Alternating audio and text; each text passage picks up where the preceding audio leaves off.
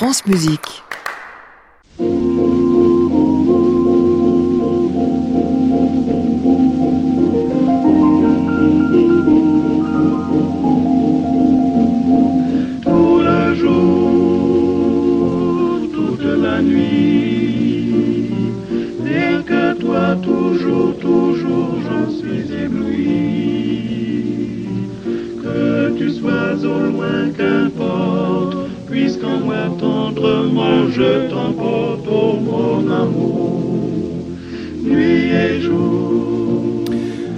Bonsoir à tous et bienvenue dans le Classic Club, l'émission qui vous accueille euh, tous les soirs à l'hôtel Bedford à Paris euh, en direct et en public. Et l'émission que vous retrouvez aussi sur le site internet euh, de France Musique en passant dans la rubrique comme il se doit Classic Club. Nous sommes ce soir avec trois jeunes musiciens qui nous ont rejoints pour parler non pas de leur âge qui sont pourtant si tendres, 23, 23 ans, ça me fait rêver, 26 ans aussi d'ailleurs.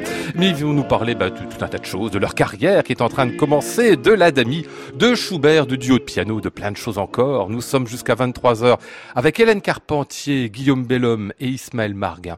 Bienvenue à tous dans le Classic Club.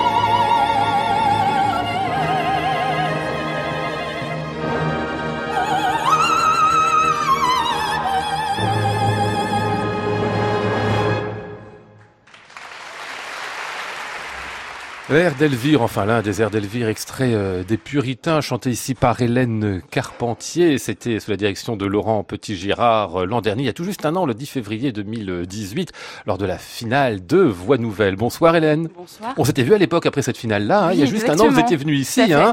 On avait peut-être écouté ça déjà à l'époque, parce qu'on n'a pas encore évidemment beaucoup de choses de vous. Je crois que c'était un autre quand C'était même. un Il me autre quand même, C'était l'heure du poison, oui, oui. Et là, je vous voyais dire, alors faire la grimace, dire, oh, qu'est-ce que c'était il y a un an, c'est pas pareil maintenant. Quoi Ça vous plaît pas ce qu'on vient d'entendre?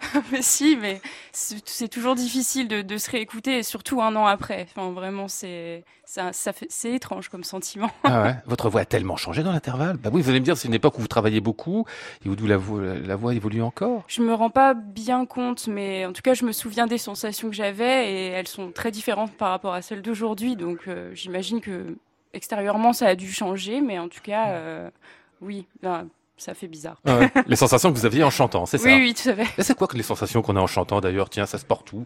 C'est le ventre, la tête, la gorge? Un, un peu tout à la fois, je dirais. Il y a, les- en fait, quand on est chanteur, on est un peu schizophrène. On, on a une, une partie euh, euh, de la tête qui contrôle, on va dire un peu la technique, et une autre partie qui, qui c'est vraiment le cœur qui parle et les émotions, le personnage, euh, la dramaturgie. Donc euh, c'est c'est un peu difficile à gérer, mais euh, mais c'est ça le chant et c'est c'est ça qu'on aime. Ah ouais. Vous aimez être sur scène, vous? J'adore. Ah oui. Ah.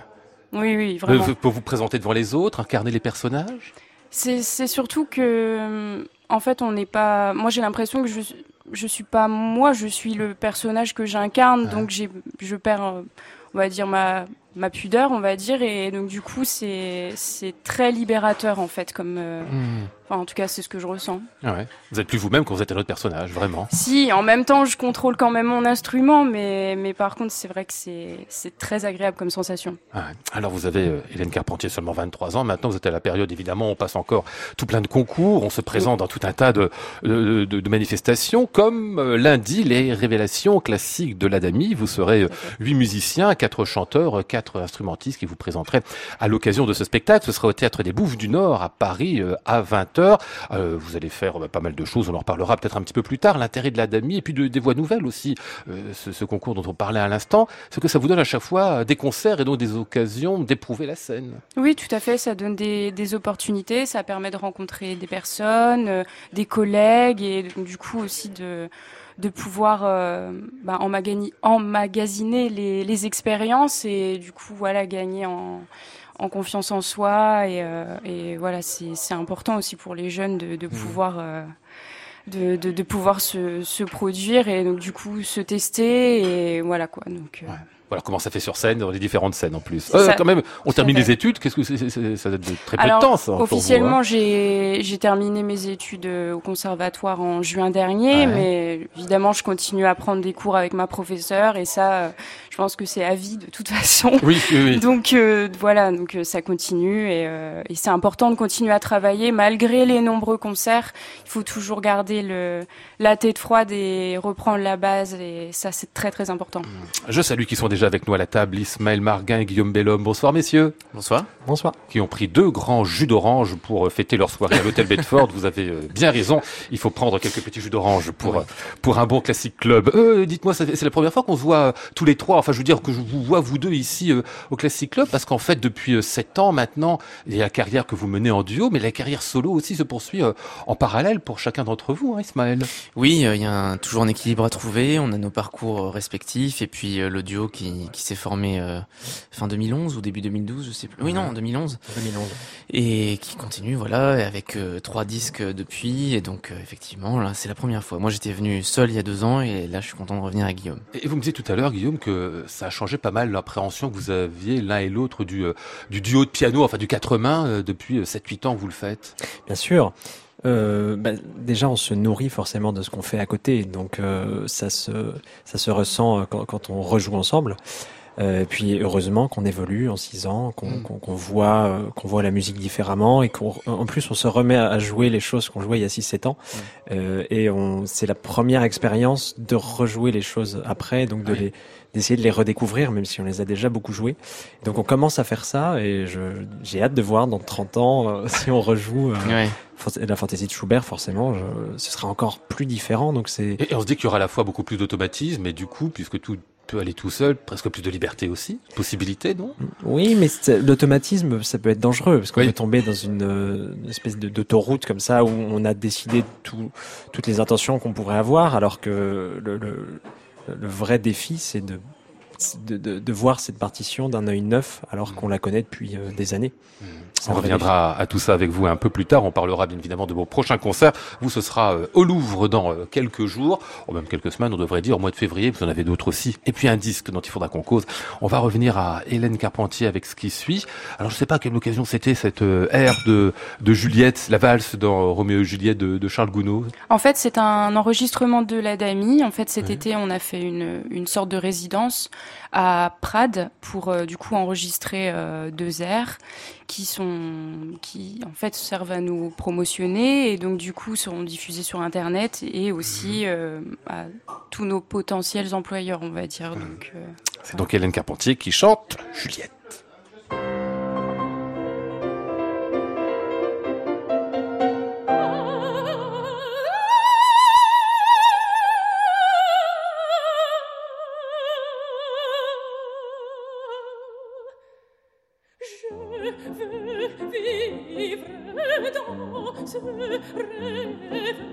Qui m'enivre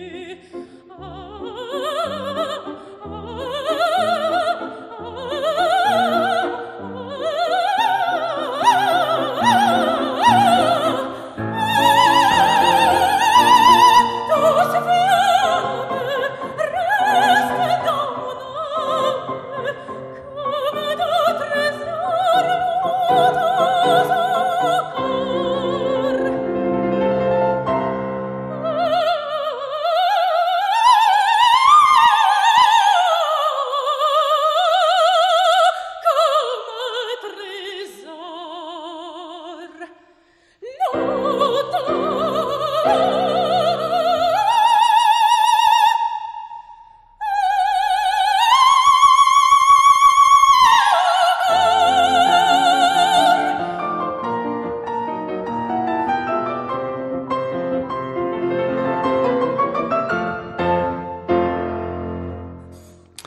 La valse de Juliette, extraite de Roméo et Juliette de Charles Gounod, c'est Hélène Carpentier qu'on attendait ici avec euh, Guillaume Sigier qui était à ses côtés au piano. Euh, Hélène qu'on retrouvera en concert, euh, ce concert des révélations classiques de l'Adami. Lundi, ce sera à 20h au Théâtre des Bouffes du Nord à Paris. C'est admirable ce qu'on vient d'entendre. Euh, Hélène, vous avez une voix, c'est quand même surprenant parce qu'on se dit en vous voyant soprano, ça va être un soprano léger. Non, il y a de la, c'est du charnu, hein.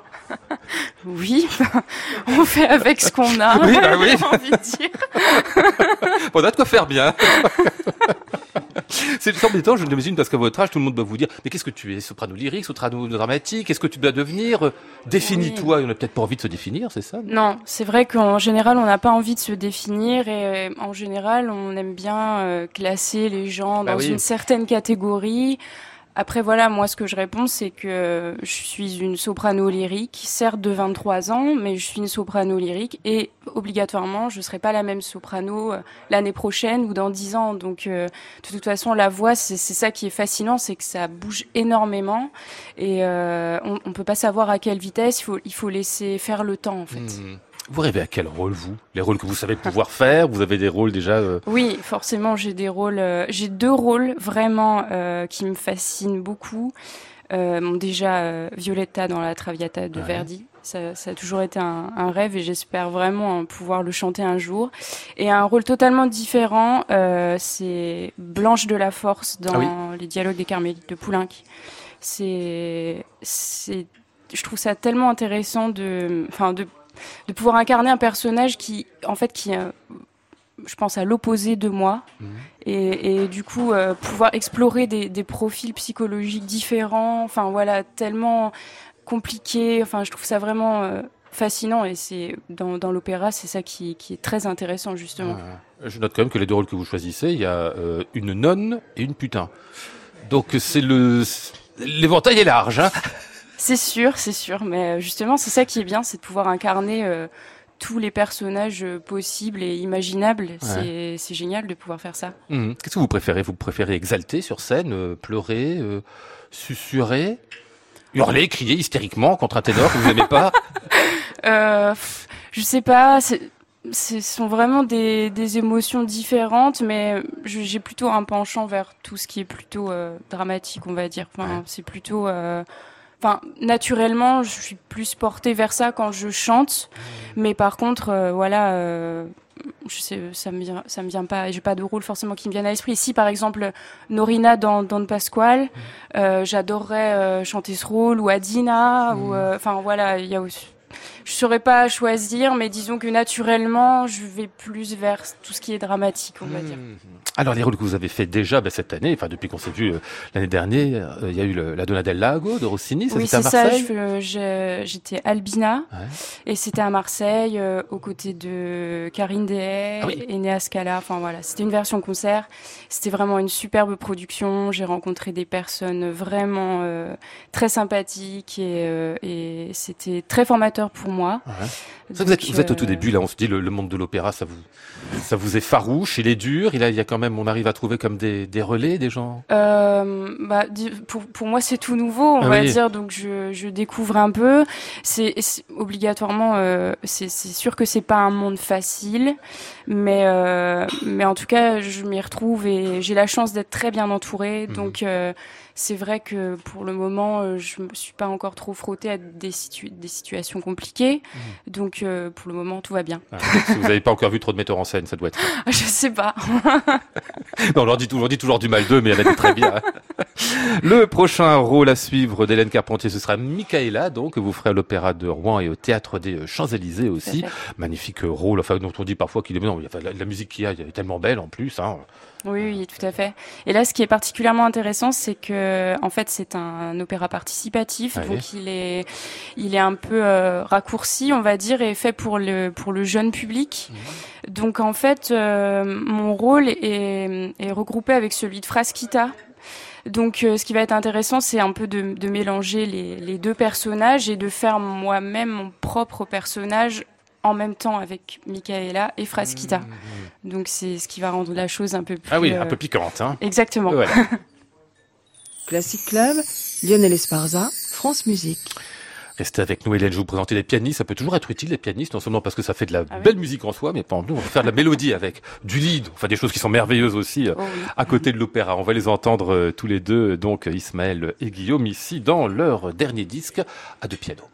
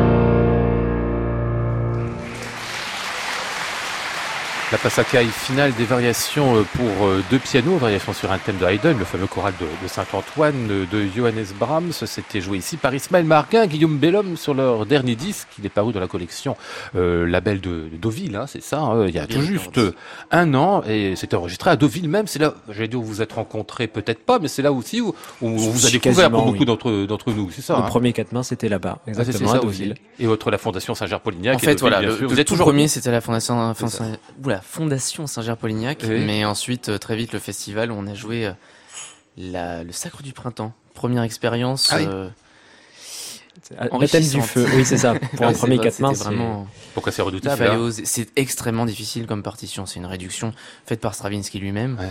mais qui est évidemment déjà le quatre mains, c'est quand même souvent assez malhabile et assez virtuose. Et là, c'est vrai qu'on on s'est un petit peu marché dessus au début. Il a fallu arranger beaucoup. On a un peu Mhm. tout réécrit, mais c'est une musique tellement extraordinaire, tellement riche et puissante que c'était quand même une belle manière de, de commencer ensemble. Alors vous étiez tout jeune à l'époque, hein, c'était à 7 ans tout ça, donc vous aviez euh, même pas 20 ans l'un et l'autre. hein. 19 ans. oui. Ah ouais, on vous voyait arriver comme ça, comme un, quasiment un duo presque constitué de piano, mais on sentait bien qu'en même temps vous aviez des, des appétits d'aller chacun de votre côté, et ça a tenu en fait au long des années, au point que, si j'ai bien compris, alors non seulement vous faites du, du quatre mains, du deux piano, mais vous faites du tennis aussi. Oui, c'est peut-être pour ça que ça a tenu aussi. C'est que- Grâce au tennis. c'est qu'on partage beaucoup de choses euh, et pas seulement la musique. Et effectivement, le tennis, euh, on, on aime beaucoup euh, se retrouver après une répétition, euh, se- taper quelques balles. Euh, euh, jouer l'un contre l'autre ou en double Ah, contre Oui, l'un, oui. C'est- on, règle a nos comptes en une fait. fois, mais en général, c'est c'est l'un contre l'autre. Ouais. C'est un peu l'argument. euh, on, on répète euh, vendredi prochain, mettons. euh, oui, oui, pourquoi pas. Bon, faisons un tennis et ensuite euh, on ira. En... Ah oui. ça nous motive du coup. Mais attendez, en termes d'attendance, c'est quand même énorme, parce qu'il vous faut pas seulement un piano relativement au calme pour pouvoir répéter, il vous faut en plus le cours de tennis derrière. Ça, c'est la logistique parisienne euh, Ah ouais. qui permet des miracles. Il y a du tennis en ce moment, pardon, j'y reste un petit peu, mais je, crois- je crois qu'on est en train de vivre quelque chose d'important. euh, en Australie, m'a-t-on dit, moi j'y connais rien, mais enfin bon... euh, Si vous nous lancez là-dessus, on va faire une émission. euh, Ah non, peut-être pas entière, mais juste un petit bout pour me dire ce qui se passe, pour que je sois au courant au moins. Non, mais c'est-à-dire que, oui, en ce moment, à l'Open d'Australie, euh, il y a un Français qui est en demi-finale, qui Ouais. n'est pas arrivé depuis très longtemps. Et donc, euh, c'est cette nuit. Et donc, Ah demain matin, on va être très, très excités, comme euh, le jour de Noël pour des petits-enfants. Il, il s'appelle comment ce tennisman que je connais même pas moi? Lucas Pouille. D'accord, Lucas Pou- d'accord, très bien. Et il est bien, donc il faut le suivre. Ah, il est bien. Bon, là, il est contre le numéro 1 mondial, Novak Djokovic. En Ah oui. finale, ça, ça va être un peu, Ça peut être un peu difficile, rude. mais on, on sait jamais. bonne chance quand même. Voilà. Et Nadal est déjà en finale, donc euh, de toute façon, il aura, s'il continue, il a deux, deux adversaires euh, coriaces qui l'attendent. Donc les choses sont dans l'ordre, de toute façon, Nadal en finale, il n'y a pas de souci. Hein. On est dans l'ordre des choses là. Pour moi, oui. Pourquoi vous n'êtes pas d'accord là-dessus? Si, si, Ah, pour si, le coup, on a, si, pour le coup. on a les mêmes goûts à peu près. Bon. Euh, Hélène, vous aimez le sport, vous? Euh, euh... On est obligé d'en parler. Non, non, non. Pourquoi Parce que vous aimez un, sport bizarre, genre la lutte Non, non, pas gréco-romaine du tout. Je suis pas, je suis pas très sport, non. Alors on n'en parle pas. bon, le sport, on va laisser ça de côté, si vous le voulez bien. On va parler peut-être bien d'un disque, celui euh, qui est paru il y a pas si longtemps que ça. Vous étiez en solo, Guillaume Bellhomme. Vous avez choisi donc un disque. Alors il y a du Schubert, mais ça reviendra sur Schubert un peu plus tard, mais aussi du Haydn et du Claude Debussy, ce qui faisait un drôle de trio, mais qui marche fort bien ensemble. Qu'est-ce que vous vous dites comme lien entre ces trois euh, compositeurs-là, ou peut-être aucun lien Vous avez simplement envie d'enregistrer ces œuvres, vous allez me dire? Euh, alors déjà oui, c'est Oui. quand même un argument qui est, qui est pas négligeable, mais surtout c'était l'idée de- d'enregistrer un, un programme de récital. Ouais. Euh, ça arrive souvent de- d'avoir d'avoir des compositeurs qui traversent un petit peu les époques. Et, euh, et dans ces trois-là, il y avait un pianisme que je retrouvais, euh, une manière d'aborder le clavier, une manière d'aborder le, le son euh, qui, qui est pas évidente sur le papier. Ça, je veux bien l'admettre, mais à force de, de, de jouer ce programme en concert, j'ai vraiment vécu avec, et donc j'ai eu ce besoin d'enregistrer. Et euh, donc voilà, c'est un petit peu pour ça. Et avec des belles œuvres en plus là-dedans, la, la sonate en sol majeur, la 18e de Franz Schubert, euh, les estampes de Claude Debussy, puis là on va entendre le final de la 31e sonate de Joseph Haydn.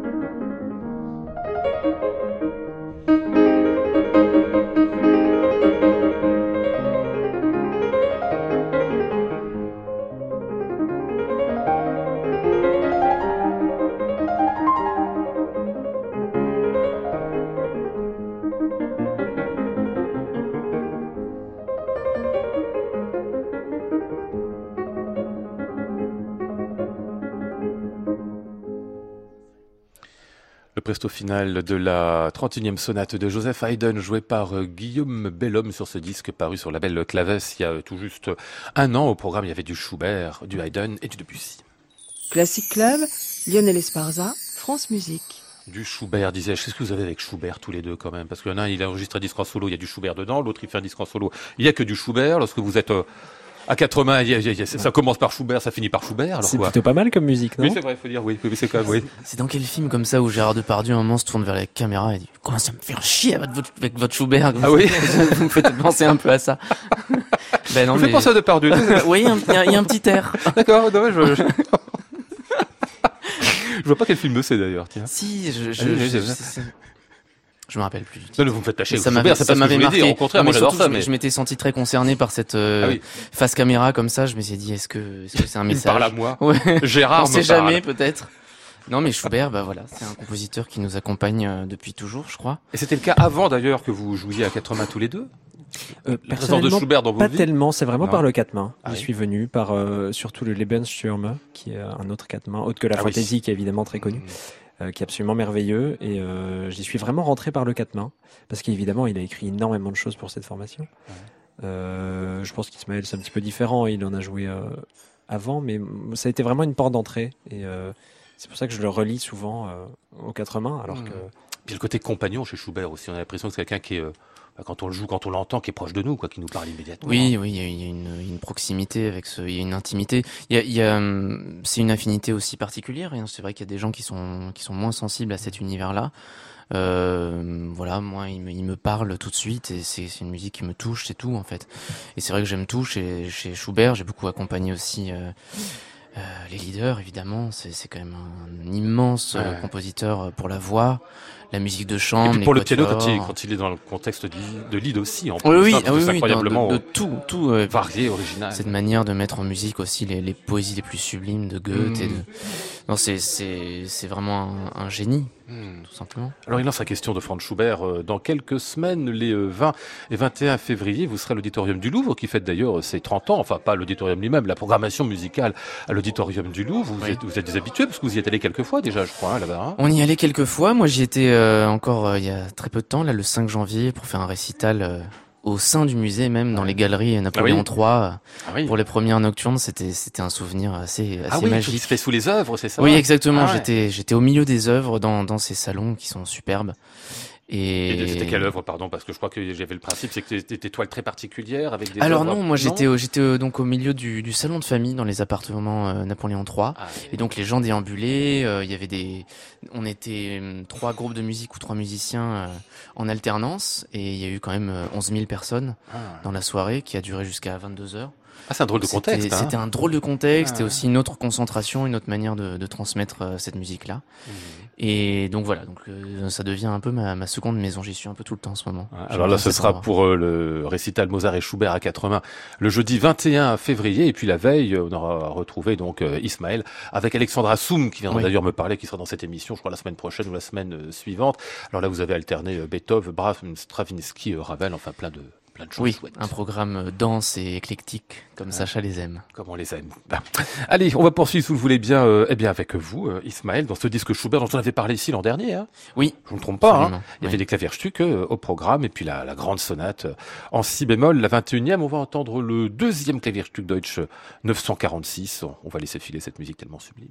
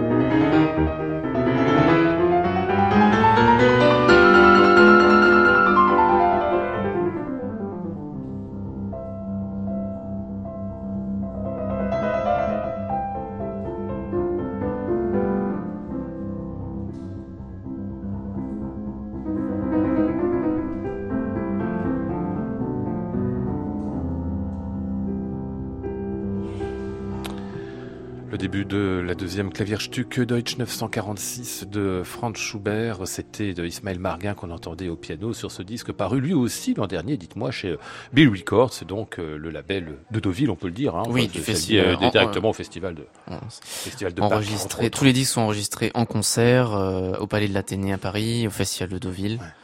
Et effectivement, c'est un lieu qu'on connaît bien, qu'on fréquente depuis des années. Ouais, C'est fascinant la musique qu'on vient d'entendre, ça me faisait penser justement aux, aux tempêtes des passions, je sais plus comment ça s'appelle, l'orage de, de Le Lebensturm. Lebensturm, voilà, de, ce- de ce- de cette pièce à, à quatre mains où il y a des errances absolument incroyables, on sait pas où il va à un moment, on sait, on- on- Oui, c'est c'est le Wanderer. On ne sait pas trop où il va, mais il erre et nous, il nous emporte. Voilà, il y va, il nous emporte. Il est, il est seul et c'est tout un, tout un monde qui s'ouvre euh, devant nous et c'est c'est un peu intimidant parfois, mais en tout cas c'est c'est assez magique. elle-même est comme voyage. passionnante aussi là-dedans. hein. Bien sûr, il faut aussi savoir se, se, se laisser transporter et, et porter par, par cette musique qui de toute façon pour moi parle d'elle-même.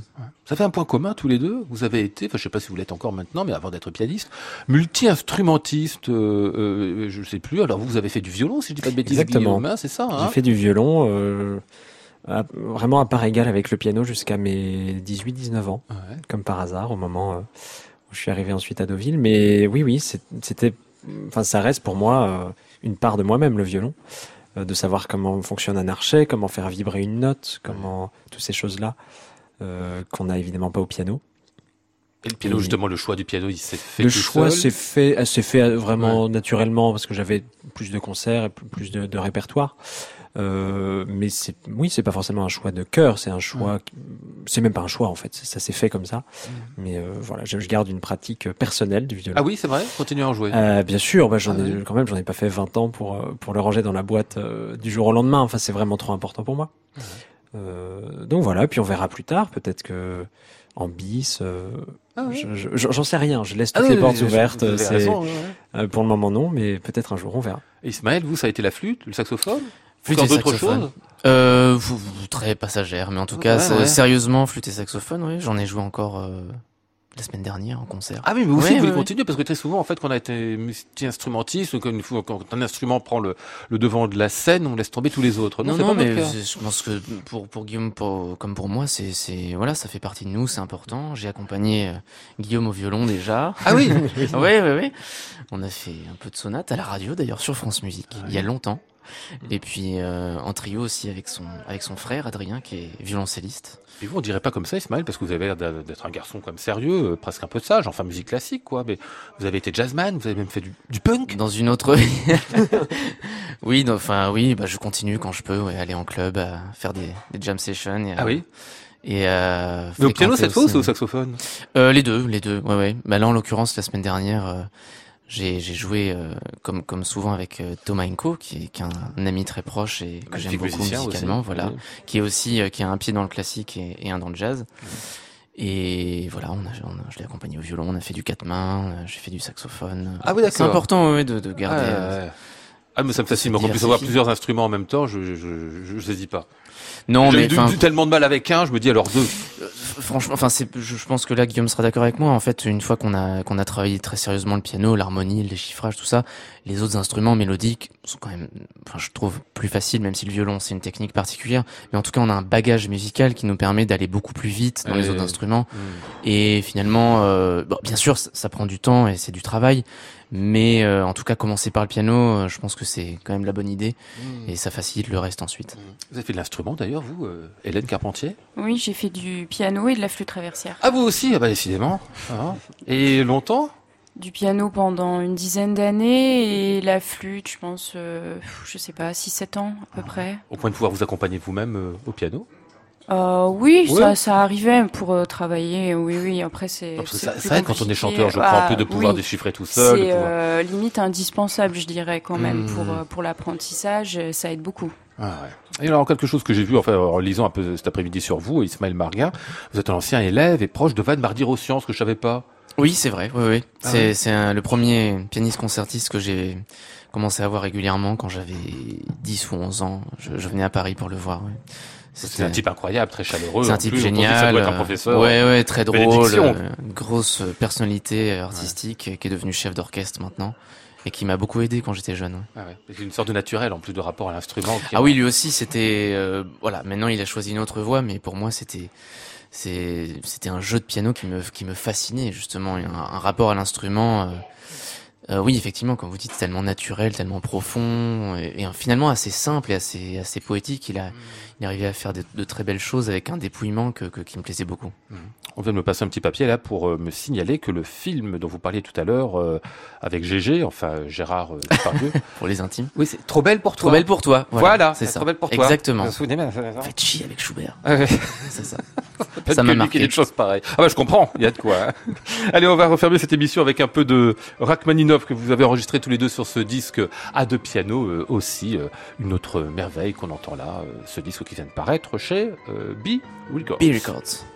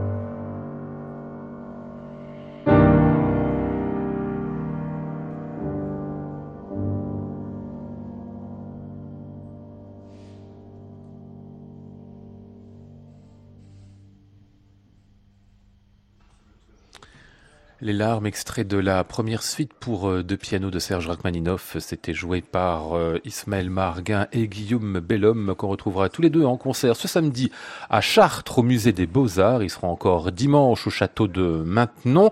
On retrouvera euh, euh, Guillaume tout seul à la Scala, quelque part du côté... Ismaël. euh, Ismaël, pardon, à la Scala du côté de- du mois de mars. Et puis euh, Ismaël encore avec Alexandre Assoum. Et puis aussi avec euh, Guillaume au mois de février. Euh, dernière chose, vous ferez un récital Poulain, Hélène Carpentier. Vous, ce sera le 30 mars à la scène musicale. Eh ben, merci à tous les trois de votre visite. Merci. Merci, Merci. beaucoup.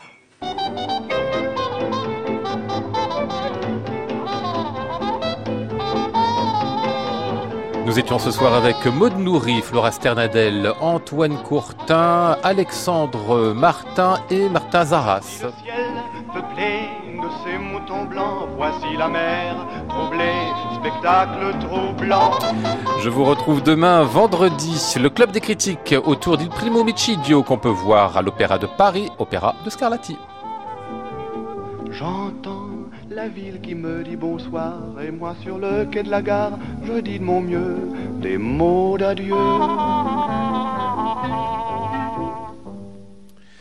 Merci à Marcos aussi et à 23h. Bienvenue à Anne Montaron pour À l'improviste. À réécouter sur francemusique.fr.